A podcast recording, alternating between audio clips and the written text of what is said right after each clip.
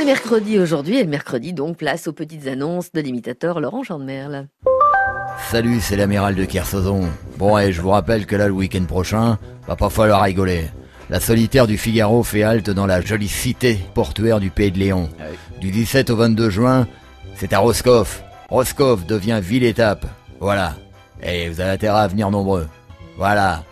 Alors, euh, à vendredi. Salut. Ah, bonjour, c'est Stéphane Bern.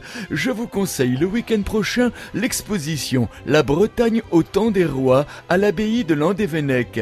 Si l'on sait que la Bretagne fut autrefois un duché rendu célèbre par Anne de Bretagne, le royaume qui l'a précédé reste peu connu.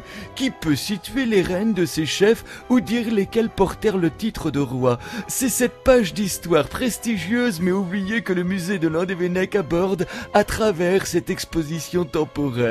Oh, trop bien Bonjour, c'est Wittom Dubourg. Bon ben moi aussi je passe ma petite annonce à Dolo. Il y a une fouée surprise le 21 juin pour la fête de la musique. Ah bah mon dieu, il y a plus de 300 musiciens, 7 scènes, 8 cochons grillés, avec 3000 bouts de saucisses, les frères Morvan qui viennent chanter depuis 30 ans, mais ça n'a rien à voir avec la saucisse. Plus de 10 000 personnes attendues. Ah bah mon dieu, ça envoie du gros à Dolo. C'est le 21 juin. Kenavo Oui, bonjour, c'est Yvette traductrice pour Jean de Sonoton. Comment J'ai inscrit Jean pour un atelier pour s'initier aux bases d'Internet le vendredi 14 juin à Andel, à partir de 10h.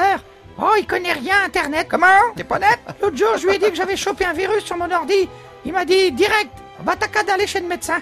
Oh, il comprend rien. Comment Qu'est-ce que t'as dit Je vois rien Bon, c'est vendredi 14 juin pour tout apprendre. Voilà, Kenavo Merci à Laurent Chandemer, l'imitateur costarmoricain. Et euh, ben, un grand bonjour aussi à Yvette, la traductrice pour Jean de Sonotone. Il paraît d'ailleurs qu'il existe, euh, l'un comme l'autre, hein, du côté de Saint-Brandan, des auditeurs fidèles qu'on salue ce matin.